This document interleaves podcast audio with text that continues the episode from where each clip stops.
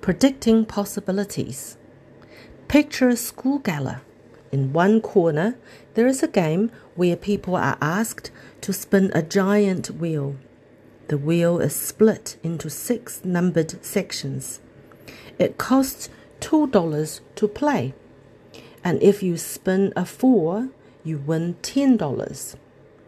The people who enter the game have no way of knowing whether they will win or lose. They can only spend their money and hope.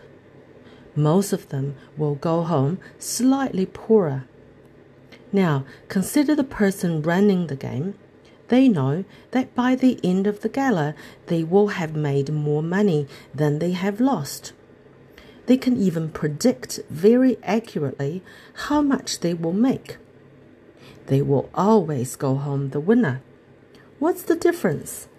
The person running the game have mathematics on their side. Mathematics is very good at predicting likely outcomes.